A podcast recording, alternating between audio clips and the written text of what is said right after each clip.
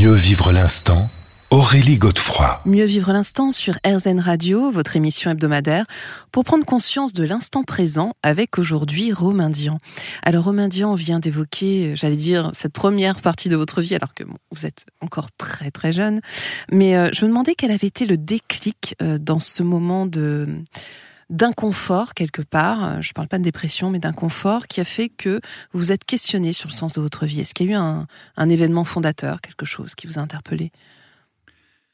Eh bien, euh, je, n'en pouvais plus d'être à l'endroit où j'étais et de vivre de la manière dont je vivais. Donc en fait, il y avait ce sentiment très très clair euh, d'être arrivé au bout d'une impasse, une impasse de vie euh, qui était en fait généralisée à tous les pans de ma vie.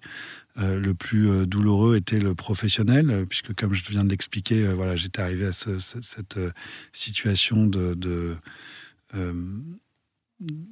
d'overdose, si je pourrais dire, euh, mais euh, c'était aussi généralisé à ma vie euh, amoureuse, ou plutôt à l'absence de vie amoureuse, et le fait que je n'arrivais plus vraiment à, tomber amoureux, je n'arrivais plus à m'engager dans une relation. J'avais aussi du mal à avoir une sexualité. Ça, c'était quelque chose qui m'angoissait énormément et, dont j'avais en plus assez honte.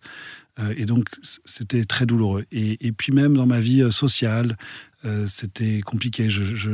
Évolué dans des cercles très différents. Je m'étais éloigné de mes, propres amis, de mes amis d'enfance. C'est comme si voilà tout comme ça s'était désincarné. Vous étiez décentré quelque part. Totalement. Décentré, je dirais même déshumanisé. C'est vraiment ce que je ressentais. Ne plus être en lien avec moi-même, être en pilote automatique. Donc ni avec les autres et donc pas avec les autres. Alors, euh, ça y est, du coup, vous avez cette prise de conscience, vous achetez un billet d'avion avion d'ailleurs que vous loupez. Comment alors s'est passé justement ce, début de chemin vers, euh, vers cette mutation? Euh, Ça a été donc pas forcément sur un coup de tête, hein, mais euh, comment ça s'est enclenché? Eh bien, je n'ai pas la réponse exacte, je n'ai pas la réponse rationnelle. c'est vraiment une intuition très très forte, très profonde, qui a été du coup l'impulsion d'une décision très facile à prendre. On est donc le 23 décembre 2015. Je cède mon dernier lieu, qui est Régine, euh, et je me retrouve, bon, même si je suis euh, lessivé, essoré, très fatigué, et puis aussi quand même assez déprimé, faut le dire. Hein, euh, du jour au lendemain, quand même, voilà, ma vie prend une autre tournure. Je suis néanmoins libre. Et ça, pour moi, c'est énorme.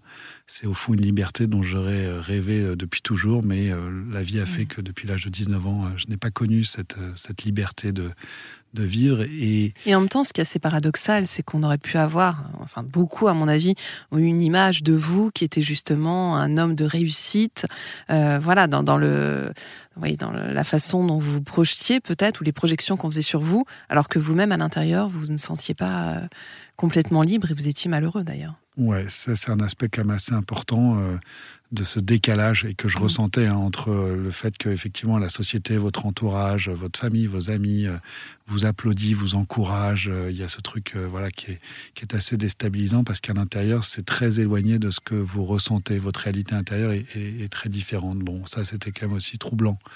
Et ça m'a un peu précipité à la fin dans vraiment une prise de conscience de voilà, il faut vraiment changer, il faut vraiment changer de voie, il faut, il faut, faut qu'il quelque, quelque chose se passe qui rabatte les cartes. Voilà. Et donc, arrive ce moment où je suis donc libéré, on va dire, le, voilà, à partir du 23 décembre 2015. Et là, donc très rapidement, il y a cette euh, envie, euh, appel, je pourrais dire, de la forêt amazonienne. Mm. Euh, voilà, je, je, sentais que c'était là qu'allait être le point de départ de ma nouvelle vie, et c'est là où je voulais que ce soit, sans avoir tellement plus d'éléments. Et donc, vous prenez ce billet d'avion pour Rio.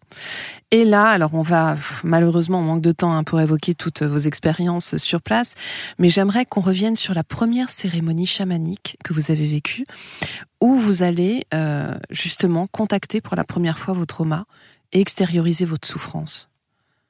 Ce qui n'est pas rien. Ouais, euh, ce n'est pas rien.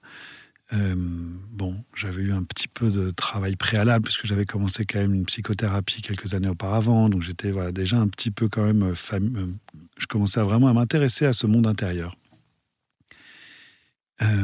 Cette cérémonie, bon, bah, le premier sentiment qu'on ressent euh, quelques minutes, euh, quelques heures avant cette cérémonie, c'est d'abord la peur. Parce qu'on sait bien qu'on sent qu'on va partir dans un monde euh, un peu différent et qu'on va voyager peut-être dans le temps. Moi, c'était mon, mon, but. Je, je, souhaitais me reconnecter à des souvenirs d'enfance. j'avais pris conscience que voilà, si j'en étais arrivé à cette, ce, ce, ce, point de saturation dans ma vie, c'est que les origines devaient se trouver dans l'enfance.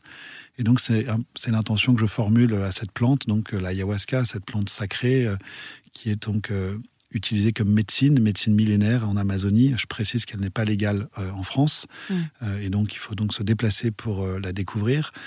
Alors Romain, donc vous, votre but, c'était justement de, de contacter ces, ces souvenirs d'enfance. On se retrouve dans quelques minutes. Vous allez nous expliquer justement comment vous avez réussi à le faire.